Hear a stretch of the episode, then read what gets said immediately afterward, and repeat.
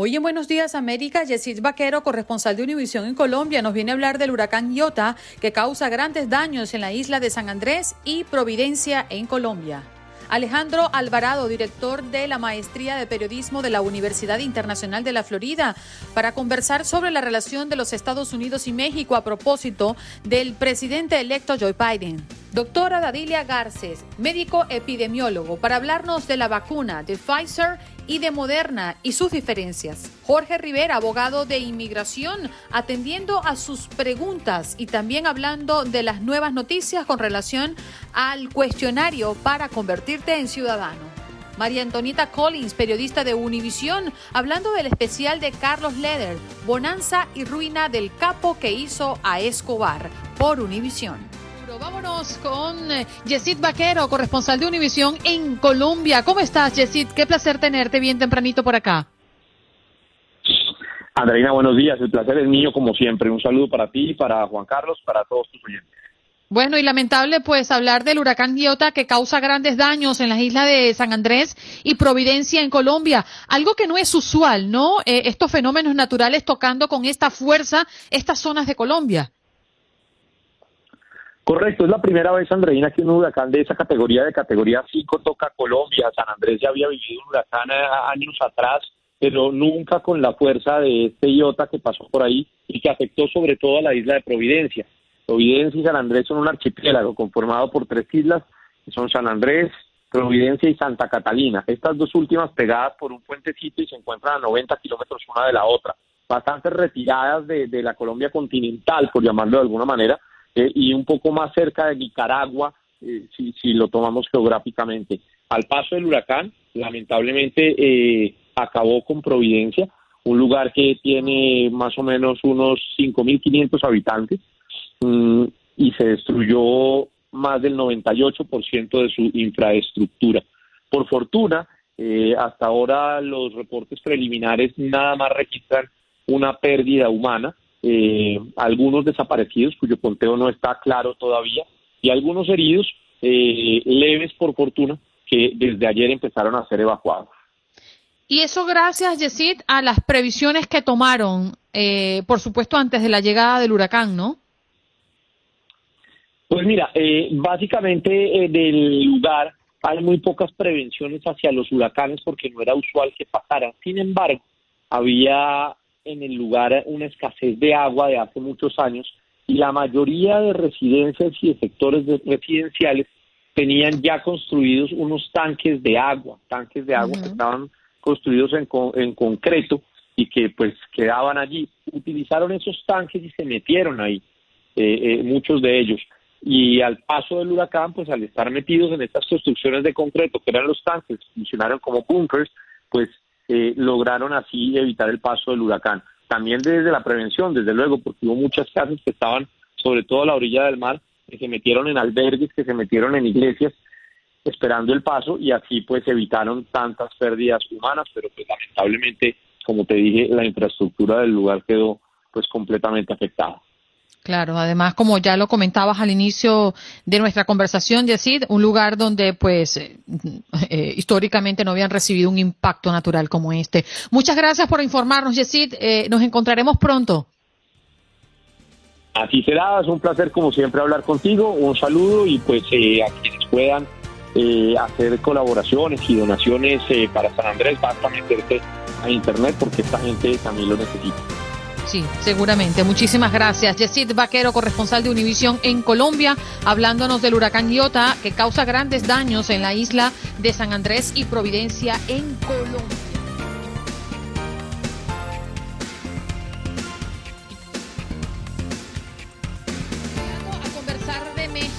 Eh, ya tenemos eh, conectado con nosotros a través de nuestro Facebook Live al profesor Alejandro Alvarado, director de la Maestría de Periodismo de la Universidad Internacional de Florida, con un mm, eh, doctorado en Ciencias Políticas. ¿Cómo está, profe? Qué bueno tenerlo por acá. ¿Qué tal? ¿Cómo está? ¿Qué está con ustedes? Bien, vamos a... Buenos días. Vamos a hablar de cuál es la postura de México hoy ante el presidente electo Joe Biden y cómo esto afecta o beneficia a México como país. Bueno, afecta y beneficia, muy buena, muy buena comparación. Eh, yo creo que lo que está marcando ahorita el, política exterior de México frente a Estados Unidos es la prudencia y el buen entendimiento que ha existido durante estos cuatro años entre el presidente Trump y el presidente López Obrador. Eh, que es uh, interesante observar cómo dos gobiernos de diferente cuño, uno de, digamos que de derecha y otro de izquierda, han podido eh, mantener una relación bastante positiva durante estos cuatro años eh, y concentrada fundamentalmente en un tema, en dos temas eh, fundamentales. Uno, el, libre comercio, que se firmó eh, finalmente el TEMEC hace, hace un par de años, y después el tema migratorio, en donde México ha dado la mayor cooperación con Estados Unidos en su historia. Es decir, México simplemente ha optado por apoyar la política migratoria de Estados Unidos eh, sin ninguna consideración de lo que ha sido la política tradicional de México en cuanto a la migración que proviene de, de América Latina y de otras partes del mundo.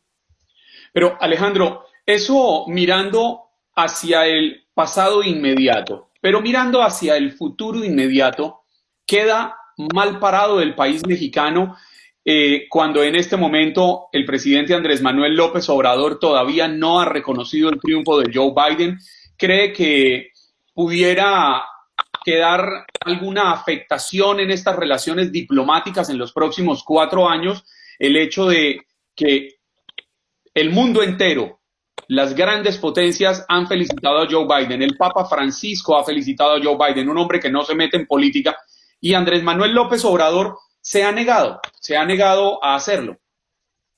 Sí, el, presidente López Obrador está haciendo referencia a la, a la, a la doctrina Estrada, la doctrina Estrada eh, que está eh, plasmada en la Constitución y que marca que México no debe intervenir en los asuntos internos eh, de otros países, ¿no? En este caso está haciendo eco de, una manera muy informal y de eh, de una manera, digamos, eh, sin, sin, revelar las intenciones verdaderas, a las, los reclamos de que en Estados Unidos, Unidos hubo un fraude electoral.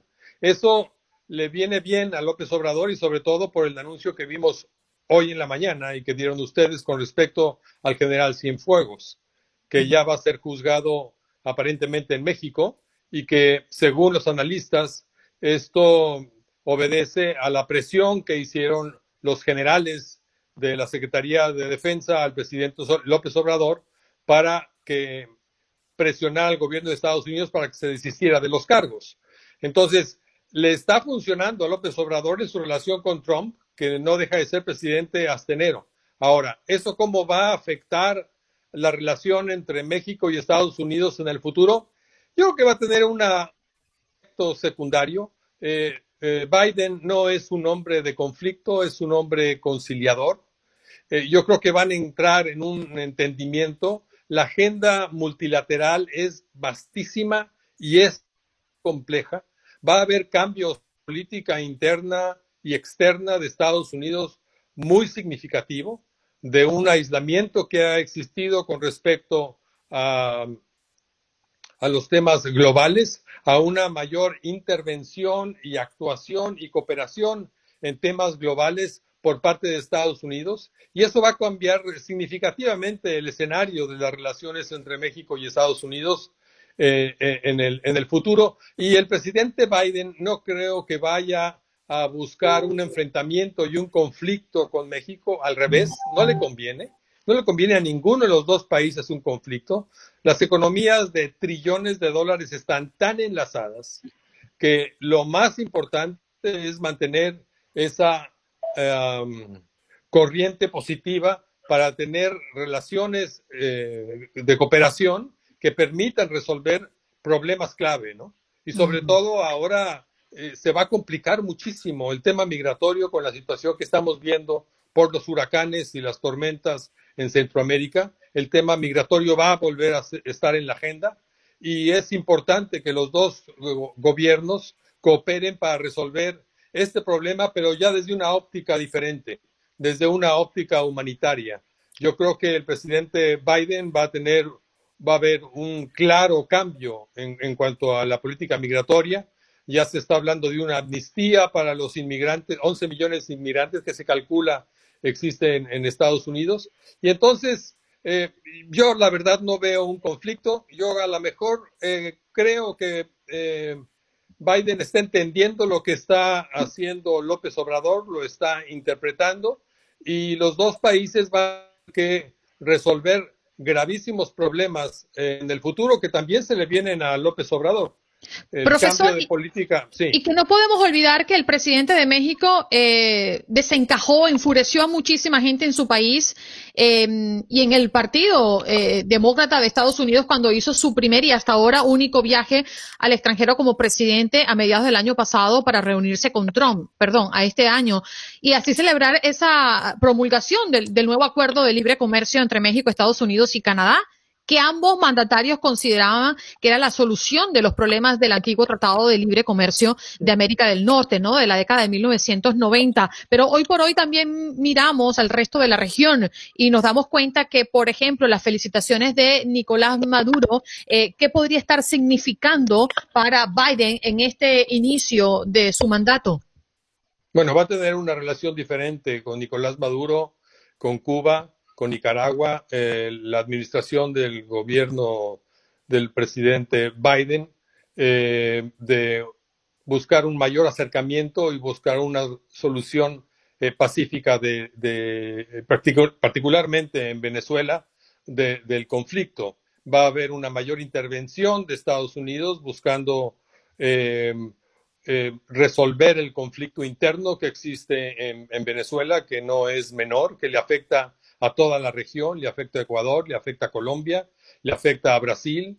Y entonces, no es, cosa menor, pero el, acercamiento va a ser distinto. Y obviamente las fuerzas eh, de la izquierda en el gobierno de Estados Unidos eh, van a ser, em, van a tener una mayor representación y una mayor influencia en la conformación de la política exterior de Estados Unidos hacia estos países. Entonces, sí va a haber un cambio. Eh, yo creo que va a haber una mayor presión por la democratización de la región, pero sin, sin necesidad de recurrir a embargos. Yo creo que va a haber una, vamos a tener vuelta a la tendencia que observábamos con, el con la administración y la política exterior del presidente Obama y vamos a ver mayores conversaciones en torno al tema de Venezuela, el tema de, de, Cuba, el tema de Bolivia y el tema de Nicaragua, de Nicaragua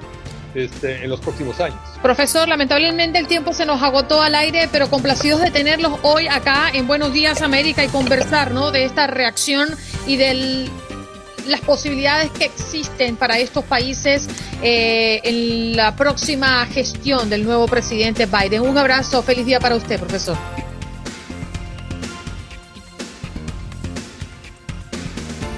nuestra. Buenos días, América. Con los expertos.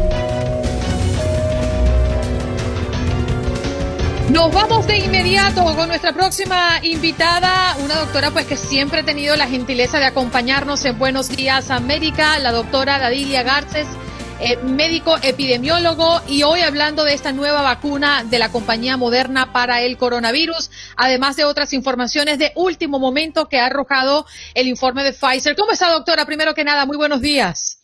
Muy buenos días. Doctora, Pfizer ha anunciado hace pocos minutos que su vacuna contra el coronavirus elevó su eficacia al 95% y pedirá que la autoricen en los próximos días. ¿Qué significa esto?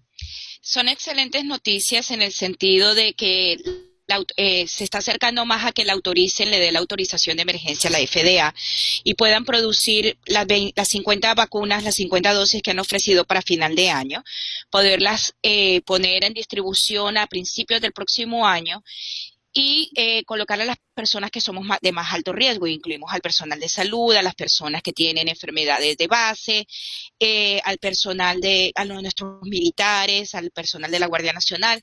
Son los primeros que van a recibir. Lo que quiero aclarar es de que eh, con todo y que exista la vacuna, las personas tenemos que seguir cuidándonos y tenemos que seguir con las medidas de mitigación. El virus no se ha ido. Y estas son lecciones que tenemos que aprender de hace más de 100 años que pasó la, eh, la influenza española, que esto viene por olas. Si estamos comenzando una segunda ola, que todavía no tenemos una vacuna lista y estas vacunas, tanto la de Moderna como la de Pfizer, necesitan dos dosis. Así que si comenzamos con un pequeño grupo, que va a ser el grupo de riesgo, por ahí en abril es que estamos terminando con ellos y la población va a empezar a tener acceso a la vacuna probablemente a mediados del próximo año. Doctora Dadilia, ¿qué tan común, qué tan normal es que se le pida a la FDA una autorización de emergencia. ¿Esto se da frecuentemente o es en casos excepcionales? Yo nunca había oído algo así, claro, tampoco llevo muchísimo tiempo viviendo en Estados Unidos. Esto ocurre en casos excepcionales cuando la población o la salud pública está de por medio, se pueden poner este, estas autorizaciones de emergencia. Sin embargo, es importante aclararle a los radioescuchas que estas medidas de emergencia tienen unos parámetros muy altos. No todo el mundo la aprueba en una medida de emergencia. Esto tiene que demostrar por lo menos de que ya sea un medicamento o una vacuna tenga por lo menos un 50% de efectividad, que ya la de Moderna y de Pfizer han anunciado que tienen un 95 cumplen ese requisito y por otro lado que no hayan demostrado ningún efecto adverso en un número determinado de la población serio. Los efectos adversos que han hablado ambas vacunas son los efectos que se esperan en cualquier vacuna, un poquito de malestar, un poquito de fiebre, dolor de cabeza, pero no estamos teniendo efectos adversos como daños en el sistema neurológico o, eh, cardiovascular o algún otro órgano o, que sean letales. Sí, y, ellas de las dos.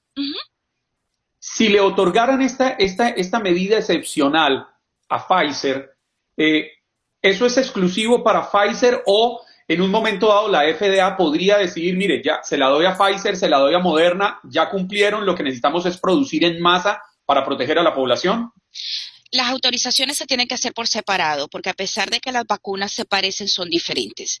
Y hay componentes que son diferentes y por lo tanto en los estudios por eso han sido separados. Y las autorizaciones son separadas, no hay una autorización en colectivo. Una autorización va a ser para Pfizer, una autorización va a ser para Moderna. Son autorizaciones completamente separadas y porque los estudios son separados. De hecho, el comité de bioética de cada uno no tiene nada que ver el uno con el otro. Y ellos son los que deciden al final siquiera la compañía, ni siquiera el gobierno, si la vacuna realmente es segura y efectiva. Mm. Doctora, usted sabe que siempre he tenido esa curiosidad y, y no se la ha preguntado a ningún experto. Y nos preguntamos, ¿cuál es la diferencia entre estas vacunas, hablando principalmente de Pfizer y de Moderna? Las diferencias con estas vacunas, y por eso es que también eh, las, personas están confundidas, venimos acostumbrados a que las vacunas tardaban en producirse uno o dos años y era muy rápido cuando las producíamos de esa manera. Estas vacunas se han producido más rápido por varias razones. Número uno, tenemos la tecnología, podemos manipular la genética. Lo que están utilizando estas vacunas no son como las vacunas que usábamos anteriormente, que era todo el virus vivo pero así como diríamos tonto, que se llama atenuado, o era un virus muerto. Y había que hacerle una serie de combinaciones y había que replicar ese virus, o sea, había que utilizar el mismo virus. ¿Qué estamos utilizando ahorita? Es una parte muy pequeñita del virus, que es el ARN mensajero, que es el que simula la coronita del coronavirus y es lo que realmente activa la respuesta inmune en el paciente. Entonces no necesitamos todo el virus, sino una parte muy pequeñita de él para poder producir las vacunas. Eso es lo que ha favorecido que la producción haya sido mucho más rápida porque tenemos la tecnología y son vacunas totalmente nuevas. Ninguna de estas vacunas se había utilizado antes con este tipo de tecnología. Doctora, pero tengo entendido que entre las diferencias que existen también hay un tema logístico importante por la temperatura que deben mantener estas vacunas, que no es habitual. Entendemos que entre 70 y 80 grados centígrados eh, eh, que, es una cosa extremadamente fría, ¿no? Bajo cero. Bajo cero. Correcto. Eh, la de Pfizer tiene ese problema técnico más, más enfatizado y es por eso le explicaba a JC que eh, no, son parecidas, pero no son la misma. La tecnología que está utilizando la de Pfizer requiere que sea de 70-80 bajo cero la mayoría del tiempo. Eso trae un componente logístico, porque la vacuna tiene que estar transportada siempre bajo estas temperaturas. Pero Pfizer ya creó sus propias neveras para la transportación. El problema va a ser realmente a partir de, lo, de la parte de logística, es cómo los centros de salud pueden mantener a una temperatura tan baja esa vacuna. Y eso es lo que estaba eh, eh, promocionando en parte el gobierno, aclarando de que Pfizer no recibió eh, ayuda de ningún gobierno para la producción de esta vacuna, a, a diferencia de Moderna eh, Pfizer fue completamente con fondos privados. ¿Qué es lo que está haciendo Pfizer? Que está creando las mismas neveras para transportarla, pero están consiguiendo como el, cuello de botella, vamos a decirlo en términos populares, es en, los centros de donde se va a colocar la vacuna. No todo el mundo tiene la capacidad de comprar un refrigerador de 70 grados bajo cero, o sea, estamos en unas temperaturas casi de más allá de la Antártida. ¿Ok? Por darte una idea. Eh, y que solo puede estar cinco días refrigerada. La de Moderna tiene como ventaja que puede estar menos 20, que muchos refrigeradores en muchos lugares, en muchas farmacias y hospitales llegan a esas temperaturas y puede estar aún activa en refrigeración, en, refrigeración eh, por 30 días. Entonces, Moderna tiene más ventajas para distribuirse en lugares donde el clima no es muy favorable y donde eh, definitivamente no sea tan costoso la distribución por el tema de mantenerla congelada. Doctora Dadilia, precisamente usted acaba de tocar un, tema que es sumamente importante y es el del costo. Todavía no sabemos cuánto puede valer cada dosis de la vacuna del coronavirus, independiente de si es la de Moderna, la de Pfizer, la de AstraZeneca, que también iba muy avanzada, la vacuna hay una vacuna rusa y una vacuna china que también están muy avanzadas. este, este proceso logístico de transporte, de movilización, de almacenamiento, especialmente la de Pfizer, a tan bajas temperaturas, hace que sea más costosa la inoculación? Definitivamente la producción y el mantenimiento de la vacuna de Pfizer es más costosa. Eh, se estima de que cada dosis de la de Pfizer puede costar de 28 a 30 dólares. Y recuerden que son dos dosis. O sea que sería un promedio de 60 dólares para la, completa vacuna por persona. Y la de Moderna se está estimando de que cuesta entre unos 19 y unos 22 dólares. O sea que estamos hablando en promedio de 20 dólares por dosis, unos 40 dólares por persona. Sin embargo, en los Estados Unidos se ha dicho claramente que estas vacunas van a ser completamente gratuitas para la población.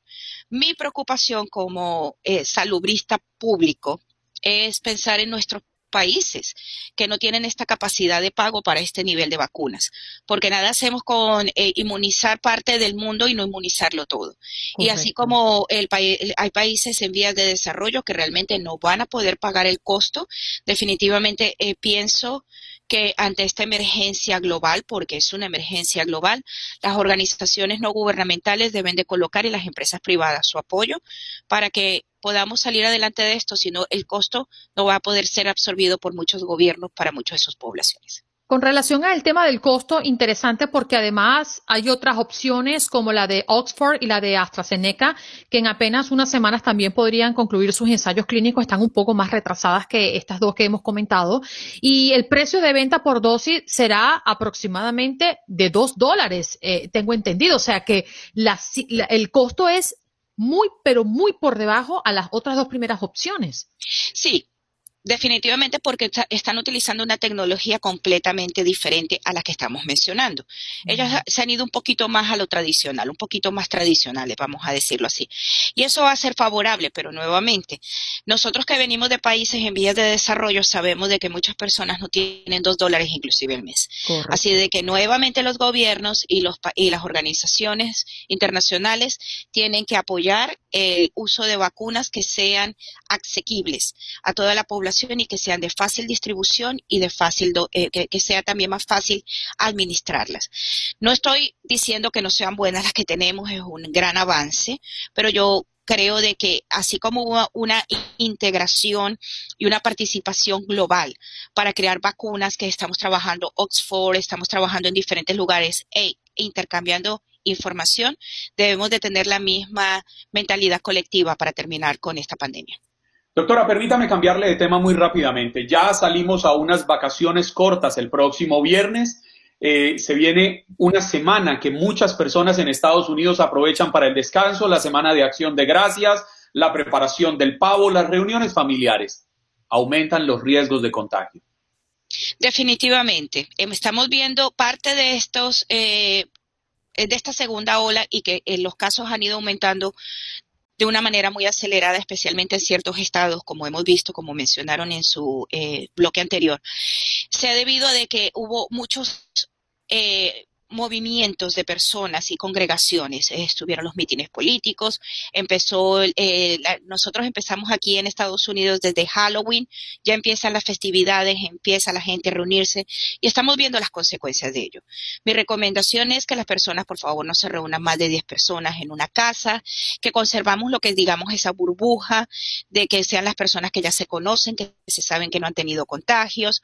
Recuerden que si estuviste enfermo igualito te puede volver a dar el coronavirus no estás inmune totalmente, que si has estado en contacto con una persona o tienes síntomas, no asistas a las reuniones eh, de, acción de gracias.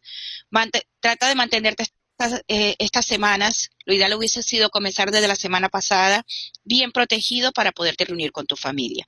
Reunirte en lugares abiertos y aún así estando afuera, utiliza la mascarilla y nada más retíratela cuando vayas a comer y trata de mantener el distanciamiento social. Doctora, qué enriquecedor fue escucharla hoy.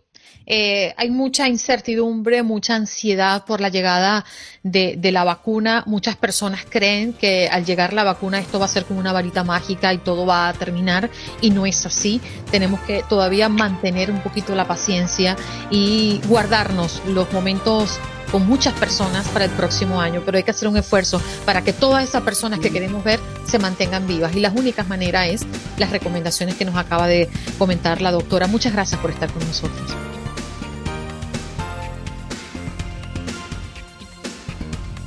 Jorge Rivera está listo. Ay, mira qué seriedad y qué guapo. Abogado. No, no, no, no, no, no, pero es que. Tengo tu banana. Yo le dije a usted, Andreina, él se mete al Facebook antes para ver cómo estoy yo. Dígame la verdad. Pues, pues, ¿cómo están? Aquí feliz de estar con ustedes y tengo una petición especial para Juan Carlos. Necesito unas clasecitas como organizar el pañuelo, porque, mire, yo creo que lo tengo como que muy, muy parado, salido, no sé qué. Yo, yo, yo lo invito a que lo haga rápidamente. Sáquese el pañuelo. Ok. Ábralo completamente. Lleve cada una de las cuatro puntas hacia el centro. Ok. Luego agárrelo desde el centro y levántelo y así lo dobla y lo mete para que le queden esas arruguitas que le van quedando. Exacto, así, así como lo estaba haciendo. Perfecto. Muy bien, estas, estas indicaciones para quienes nos están oyendo en la radio es porque estoy viendo a través de nuestro Facebook Live a nuestro abogado, pero al revés. bájelo más y lo abre un poquitico. Pero, los, los dobles hacia arriba, ¿no? No, no, no, no, así como está, pero hay que bajarlo más, Jorge. Que quede apenas asomada la punta y un poquito abierto hacia los dos lados del, bolsillo. Perfecto. Yo lo bajaría. Qué buen alumno. No, no, no. Tú sos maestro, mi hermano, tú sos maestro, no, me di cuenta. Usted, usted, que, que, nos dejó deslumbrados hoy. Impecable. yo, yo pongo el material y tú pones la experiencia. es que él es un veterano. ¿Es así, Juan Carlos? Sí, sí, sí, por oh, supuesto. sí, señor, un veterano. Bueno, vámonos a hablar de inmigración, señores, que se nos ha ido el tiempo rápidamente. Y yo quiero comenzar, abogado, primero diciéndole a la audiencia que tiene usted la oportunidad de hacerle la pregunta al abogado. 1-833-867-2346. Y si nos está escuchando a través de nuestro Facebook Live, tiene la oportunidad de escribirlo en el chat y nosotros lo leemos por usted. Pero quiero arrancar con esta información que de hecho una de nuestras oyentes nos escribió a través de nuestro chat y tiene que ver con las preguntas para la ciudadanía. Hay modificaciones a partir del primero de diciembre. ¿Cuáles son? Eh, sí, bueno, eh, han dado un nuevo material para estudiar. Se van a enfocar en las enmiendas a la Constitución. Va a haber un nuevo enfoque en eso. Eh, ya no solo te van a hacer 10 preguntas, sino te van a hacer 20 preguntas. Anteriormente con las 10 tenías que contestar 6 correctas, ahora tienes que contestar 12 correctas. Y también te van a preguntar acerca de las innovaciones de los Estados Unidos. Eso está en el material de estudio que ya está disponible en la página de inmigración. Y también te van a, ya no solo te preguntan, hacen la pregunta, sino te preguntan el porqué de la respuesta. Entonces, ahí es donde se nos complica un poquito, hay que estudiar muchísimo más. Vamos rápidamente por... Ajá. Eh, es que hablando precisamente de esas preguntas, Andreina, hay una pregunta que hace Liliana, creo que es, ya le digo, sí, Liliana Patricia Pinzón. Ella quiere saber, hace un año está esperando eh, el turno para la, para, la, para la entrevista, para su ciudadanía. Ella lo que quiere saber es si por estar esperando hace un año clasifica a las preguntas pasadas o, por el contrario, ya tendría que enfrentarse a las nuevas preguntas. No, ya, si es que ella tiene su entrevista después de diciembre primero, a todo el mundo, sin importar cuándo tú aplicaste, ya te van a hacer las preguntas nuevas. Así que eh, no hay que asustarse, simplemente hay que estudiar el material y recuerda que inmigración te da una segunda oportunidad. O sea, si tú aplazas, puedes decirle, mira, dame una segunda oportunidad para venir una segunda vez y en mi experiencia inmigración siempre lo da. Abogado, ¿cuánto están tardando para darle la cita aproximadamente en estos tiempos? Bueno, mira, antes del COVID estaba demorando de uno hasta dos años. Y fíjate que es increíble, pero conozco personas que en cinco meses les han dado la, la entrevista. Así que realmente están completamente erráticos, pero yo diría que en promedio es alrededor de un año. Wow. Bueno, vámonos con Oscar, que está ya en la línea telefónica. Recuerde que usted también puede llamar y hacer sus preguntas al abogado 1-833-867-2346. Oscar, tu pregunta. Adelante. Buenos días a los tres. Eh, abogado, eh, eh, después de la humillada que le dimos al dictador Trump, eh, y esperando que nuestro presidente Biden este, logre tirar a la borda ciertas acciones ejecutivas que tomó racistamente este señor. Eh, mi pregunta es la siguiente, de seguir, o como le vuelvo y le repito, esperamos que la, que la tire Biden, de seguir esto de la carga pública, ¿cuáles eran las consecuencias, abogado? Y lo más importante, ¿cuáles eran las soluciones o son las soluciones para nuestros hermanos que están en este problema? Y lo escucho por la radio, lo felicito. Bueno, la buena noticia con lo de la carga pública es que es una de las cosas que ha dicho Biden al, iniciar su presidencia, él va a cambiar. Ahora, puede demorar eh, algún tiempo, pero la clave es la siguiente, la entrevista de la residencia no te va a estar llegando hasta dentro de uno o dos años. Recuerde, esto es para las personas que aplican para la residencia. Quiere decir que si aplicamos ya, a la hora de la entrevista, seguramente ya se han implementado estos cambios y te aplicarían, eh, te quitarían ese requisito, esos requisitos adicionales. Así que mi recomendación es ir avanzando para no perder tiempo y la entrevista se va a demorar y los cambios te van a ayudar todos los que salgan en el camino. Carlos, tu pregunta, adelante. Ah, buenos días, ah, quiero ser breve. Ah, abogado, este, mi pregunta es la siguiente. Hace 23 años, eh, yo soy ciudadano americano, hace 23 años me casé y metí los uh, papeles de, para solicitar la residencia de mi esposa. El problema fue que mi esposa había, tenido un divorcio con una persona puertorriqueña, pero no pudo arreglar los papeles con, con esta persona puertorriqueña por asuntos de del IRS. Ah, no se pudo arreglar nada con ella a través mío porque cuando fue la entrevista ella no pudo probar que se había casado con una persona puertorriqueña ah, por amor. Pero migración tampoco pudo comprobar que ella la había hecho por, por dinero. Entonces, esa petición que yo ah, presenté se, se, se congeló y tiene 23 años de estar ahí y no se ha movido. A nosotros tenemos un abogado, pero el abogado dijo que dice que eso hay que dejarlo ahí porque no se puede hacer nada. ¿Qué me aconseja?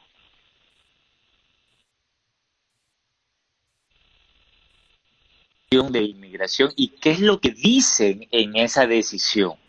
Porque si en esa decisión ellos eh, dicen de que se cometió un fraude matrimonial, hay un castigo de por vida que nunca le van a aprobar una petición en el futuro, pero hay otras alternativas como por ejemplo eh, la visa U para víctimas de crímenes, que tendríamos que sacarla del camino de la petición familiar y buscar otra opción para ella. Veamos lo que dice esa decisión para tomar eh, una decisión, cuál es el siguiente paso. Mm. Tenemos a Tomás también en la línea telefónica. Adelante, Tomás, con tu pregunta. Buenos días, Tomás, ¿nos escuchas?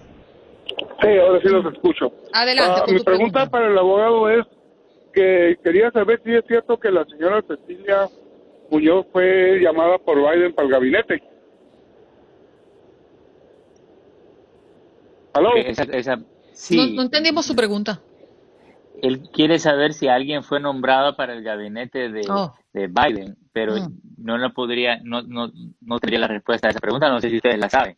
Habla de una señora Muñoz que si fue nombrada al gabinete de Biden. No, en este momento lo que hay es un equipo de transición, el que ha sido anunciado. De resto, el gabinete como tal no ha sido presentado. Vámonos con Alex. Alex, adelante tu pregunta, que el tiempo se nos acaba. Sí, eh, bueno, creo que la contestaron, pero estaba tratando de entrar la llamada, por eso no escuché la respuesta. Eh, yo tengo la cita también para el 9 de diciembre, para el examen, entonces ya es el nuevo examen. Parece que el, abogado eh, explicaba eso ya. Sí, ya sería el nuevo examen que estarían aplicando, pero bueno, tenemos tenemos un poquito menos de un mes, unas cuantas semanas para que tú te prepares. No tires la toalla ponte a estudiar, ellos ahí tienen todo el material, puede fallar, imagínate, de 20 preguntas, tú puedes fallar 8 y tienes una segunda oportunidad. Y recuerda, lo que uno estudia en las últimas semanas antes del examen, eso es lo que más se le queda a uno. Así que ahora aprovecha, mi hermano. Pregunta del Celso Peña que dice una persona está sintonizando y quiere la respuesta. Tuvo una deportación en ausencia desde 1998. Está casado con una ciudadana desde el 2005. Ya pasó la entrevista. Ahora aplicó para su permiso de trabajo. ¿Esto será posible? Sí, eh, si tiene la deportación tendríamos que reabrir esa orden de deportación con una moción de reapertura eh, que se llama un Suasponte Motion to Reopen. Y tenemos que correr con estos casos, Andreina, porque han propuesto hacer mucho más difícil las mociones de reapertura. Eh, y hay regulaciones que han eh, presentado, pero no están finalizadas, así que le pido que corra para reabrir esa deportación. Dice que todavía tiene una entrevista pendiente, que por la pandemia se pospuso para marzo del año siguiente. Ok, entonces es posible que esté esperando la entrevista de su matrimonio de la petición I-130. Entonces, eh, bueno, vamos a esperar porque para que le reabran el caso, tiene que tener la moción de reapertura reabierta. Solo le quiero decir una cosa, si no le aprueban la moción de reapertura, siempre se puede hacer un perdón, que se llama la I-212, siempre y cuando no haya regresado a los Estados Unidos después de la deportación. Si nunca salió, este caso es más fácil. Abogado, tenemos que despedirnos al aire, pero si se puede quedar un poquito más, tenemos preguntas en el chat. ¿Dónde pueden conseguirlo? Sí, mira, pueden llamar al 888-578-2276. Lo repito, 888-578-2276. Ya regresamos.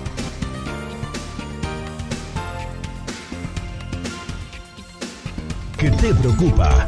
Por eso es que de la mano de los expertos te guiamos y respondemos tus preguntas de inmigración. Y justamente porque ustedes han llamado al 1-833-867-2346 y necesitan hacerle la pregunta al abogado Jorge Rivera, experto en inmigración, vamos a continuar con este segmento. Queremos ayudarlos, queremos apoyarlos, queremos que usted se lleve una respuesta de un experto. Y quiero pedirle de manera particular a mm, Santiago que colgó, te teníamos presente para que le hicieras la pregunta al abogado, por favor vuelve a llamar y te vamos a dar la oportunidad de que salgas al aire. Por ahora, Selena, buenos días, tu pregunta al abogado. Buenos días al programa y buenos días al abogado. Mire, eh, tengo una gran pregunta, eh, prácticamente es una incógnita para mí. Yo os pedí, soy ciudadana americana, pedí a mi hermana en el 2009, casada con dos hijas, viven en Perú, eh, mi pregunta es, ¿cuántos años más eh, me toca esperar desde el 2009 que fue aceptado? la petición. Porque pidió, pidió el hermano. ¿Ya le aprobaron esa petición? Sí, sí, todo fue aceptado primero eh, la petición y luego entró al proceso, ¿no? Entonces me dijeron que tenía que esperar. Ok, mira, si ustedes son del Perú y pidió a su hermana, eh, actualmente están en septiembre 15 del 2007. Hay 13 años de espera. Ustedes dice que la pidieron en el 2009, ¿no? Sí. O hace nueve años. Ok. 2009. Ah, son hace... Ok, entonces faltan dos añitos. 12 años. Dos añitos para que Dos le, años. dos años para que le llegue el turno. Oh, ¿Eso se traduce, abogado, en años reales o es un, es un menos tiempo? Mira, supuestamente avanza un mes todos los meses. Supuestamente se puede atrasar. Especialmente para México se atrasa bastante. Pero nosotros aproximamos y aproximadamente anticipamos que dentro de dos años. La gran esperanza que tenemos es que otorguen más visas y que se acelere todo el boletín de visas. Y todo eso es posible con un nuevo gobierno. O sea, eh, para, para hacer un poco la práctica de las personas, eh, Selena, muchas gracias por tu llamada. Para las personas que hoy quieren aplicar, eh, pedir sus hermanas con, con sus familiares, estamos estimando que en 13 años podrían estar aquí. Eh, aproximadamente a Mm. ese cuando le llegue el turno, Wow. entonces tenemos, agreguémosle digamos un año hablando 13 a 14 años para que lleguen, pero para México, fíjate, estamos hablando de 21 años, porque el atraso es mucho más grande para México. Eh, y Andrina, también me gustaría dar al aire la noticia, la corrección que dimos por acerca de la ciudadanía, que es importante, muchos tenían esa pregunta, si aplicaron antes de diciembre eh, primero del 2020, eh, o sea que si aplican ya antes de diciembre 20 primero, eh, les van a dar la versión actual del examen. Así que solo aquellos que aplican después de diciembre primero del 2020 le van a dar el examen más difícil. Ujú. Vámonos con Milton, que también tiene una pregunta. Adelante, Milton.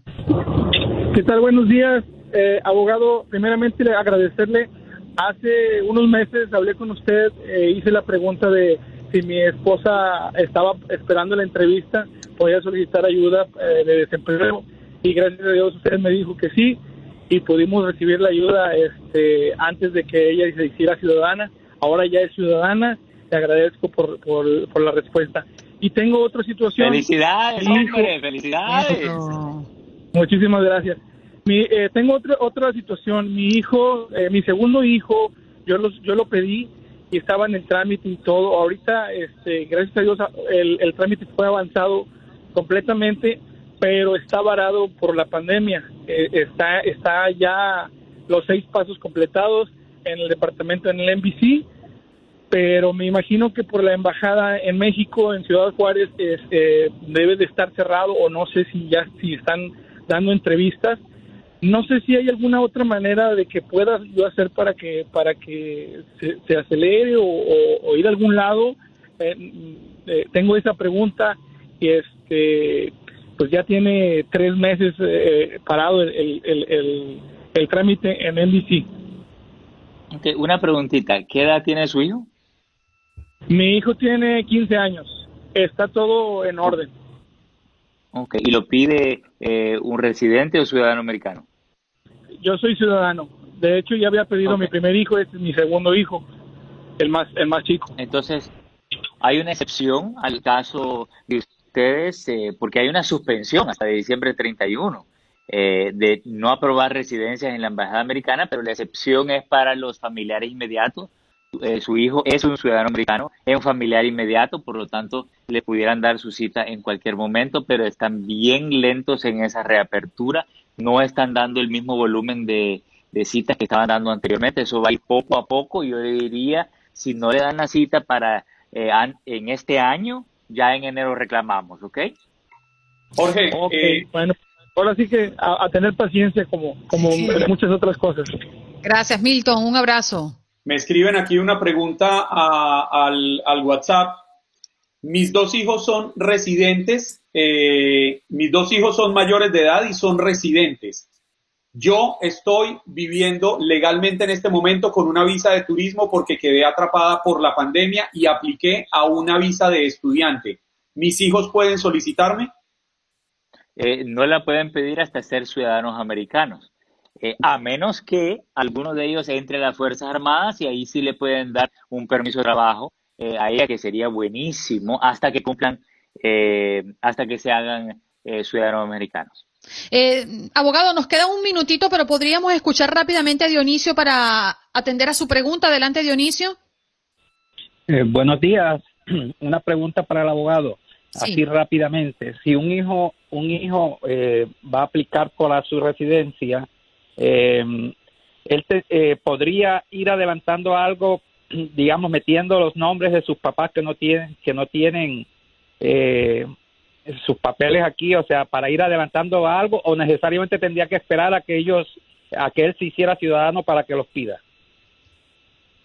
Sí, tiene que hacerse ciudadano para que los pida. Recuerde, si no es ciudadano, lo puede ayudar con las Fuerzas Armadas, si es miembro activo, eh, y, pero sí para pedirlos tiene que ser ciudadano americano. Bien, muchísimas gracias. Perdón, ah, sí, tú continúa, Dionisio. Digo, no puede ir adelantando nada, digamos, metiendo, metiendo sus nombres siquiera para que eso vaya adelantando mientras él se hace ciudadano. Sí, mira, en la solicitud le van a pedir los nombres de los padres. Inmigración va a saber quiénes son sus padres, pero no va a poder tomar acción en el caso de los padres hasta que él se haga ciudadano americano. Abogado Jorge Rivera, ¿dónde podemos conseguirlo? Sí, me pueden llamar 888-578-2276. Lo repito, 888-578-2276. Hoy se ha, llegado, se ha llevado el premio ¿eh? por partida doble. Muchas gracias por estar con nosotros todos los miércoles. Y no me dijeron si le gustó la corbata o el pañuelito. Precioso. Se está llevando el premio. Por eso le están dando el premio. Me necesito el feedback de usted. No, no, no, no, De entrada lo dije, está elegantísimo, mi estimado Jorge. Mejor es un pecado. Gracias, Gracias abogado. El día. Gracias. Bye, mucho, vámonos. Bueno, de inmediato nos vamos con María Antonieta Collins, que tenía muchísimo tiempo sin pasar por Buenos Días América. ¡Qué abandono, María Antonieta! Óyeme, abandonadísimos, por Dios, pero ahí tienes a, don Aguiar, como le digo yo. Bueno, pues imagínate, Andreina. Bueno, estamos contentísimos de tenerte y de tener, por supuesto, a Juan Carlos Aguiar todos los días, especialmente hoy, hablando de su selección de Colombia, pero es un tema para otro día, mi querida María Antonieta. Vamos a hablar de este especial. exactamente, vamos a hablar de un especial de aquí y ahora que produce Univisión Investiga, que está a la cabeza Gerardo Reyes, un gran periodista de investigación colombiano, por supuesto, y donde eh, están haciendo algo que mucha gente recuerda y otros eh, será muy interesante que conozcan. Carlos Leder, Bonanza y Ruina del Capo que hizo Escobar a las 7, 6 centro de este domingo. Y les voy a decir que ahí Juan Carlos ahorita va a meter lo suyo porque él sabe mejor que yo este tema que es de colombianos, pero a mí me toca dentro de este especial. Carlos Leder fue el hombre que simplemente le puso alas al narcotráfico. Antes de él, la droga se, así, se transportaba a los Estados Unidos en forma rudimentaria, es decir, o con mulas, que son personas que a cambio de dinero transportaban la droga y que muchos de ellos terminaban en la cárcel porque los atrapaban en los aeropuertos, en muchos lugares, o por lancha o por barco. Pero él dijo un día, espérense, espérense, aquí hay posibilidades, entonces esa posibilidad es el avión y dentro de las posibilidades había que encontrar un sitio equidistante a Colombia y a las costas de la Florida y ese fue en el archipiélago de las islas Exuma en las Bahamas, un callito llamado Cayo Norman. Mi historia gira alrededor de Cayo Norman, cómo está 40 años después, qué ha sucedido, eh, qué era lo que pasaba ahí, cómo Carlos Leder, su esposa entonces, Yamel Nassef, una, una cubano-americana de origen libanés, y, y Young, su socio, eh, planearon todo esto. Es un gran operativo, Juan Carlos, ¿no? Sí, María Antonieta, es una, es una historia impresionante. Además, hay que rescatar de este especial en el que usted está trabajando metida tan de lleno que usted muy bien no lo, no lo, no lo puede explicar. Gerardo Reyes, Jessit Vaquero y María Antonieta Collins son las personas que se van a ver en el especial, pero hay un gran equipo detrás y entre todos lograron encontrar archivos inéditos de Carlos Leder, algunas entrevistas antiguas del pasado, recortes de periódico, personas que lo conocieron, o sea, están completísimos en la historia de Carlos Leder, ¿no, María Antonieta? Ah, bueno, le diste, vaya, ¿qué te iba yo a decir? Yesid Vaquero es alguien a quien tú y yo, tú de mucho tiempo, yo desde que le conocí hace unos años, 10 años, eh, lo reconozco como uno de los grandes reporteros jóvenes colombianos de investigación que donde pone el dedo pone la llaga, donde pone la llaga ahí está la cosa. Y, y así fue, así fue, eh, encontraron óyeme, a ese Carlos Leder que en mi historia dice, bueno, sí, yo me fui a vivir a las Bahamas, yo no tenía por qué requisarle la maleta a nadie que entrara a ese lugar, era un territorio libre, ahí no había aduana ni inmigración, sí, pero las maletas, bueno, pues hablan de un ex agente de la DEA que ellos que se entrevistó, Gerardo Reyes, de que eran de 300 a 500 kilos diarios de cocaína que llegaban por avión a esa pista de ese callo. Entonces, eh, entonces, bueno, imagínense, señora Aguiar, Andreina, que es material histórico inédito. A ver, ¿por qué? Porque Leder cumple la condena en este 2020 y sale de la cárcel más de 33 años. Pasó en la cárcel y se fue, se fue para en, en Alemania y hay versiones, todo alrededor de él es un mito como es Cayo Norman, donde, lo, lo, que a mí me tocó cubrir de uno de los cinco segmentos, él muchos dicen que está sin dinero viviendo de welfare en Alemania, Juan Carlos. Sí, Andreín, eh, perdón, María Antonieta, porque es un hombre de, de, ascendencia alemana, es hijo de un hombre alemán, lo que le dio la ciudadanía, y por esa razón, por razones humanitarias, cuando es liberado tras purgar tres décadas de cárcel en Estados Unidos, termina el gobierno estadounidense enviándolo deportado a su país de origen. Y, y exacto, entonces eh, es correcto. Entonces ahí habría ya desaparecido. Yo no creo que él, bueno, el Cayo, Cayo Norman, yo no les voy a decir más porque el chiste es que la gente nos vea, Juan Carlos Andreina. bueno, entonces díganos, señora María Antonita Collins, ¿por dónde y a qué hora y cuándo?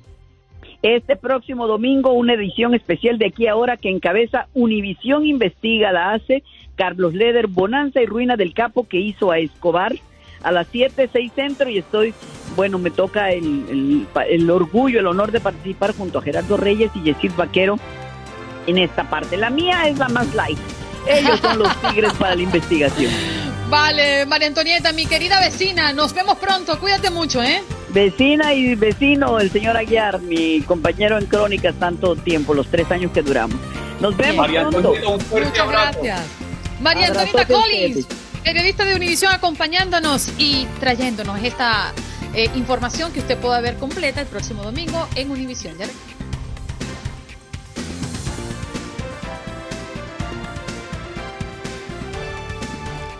Gracias por escuchar nuestros podcasts. Esto es Buenos Días América y puedes conseguirnos en Facebook como Buenos Días AM, en Instagram como Buenos Días América AM. Hasta la próxima.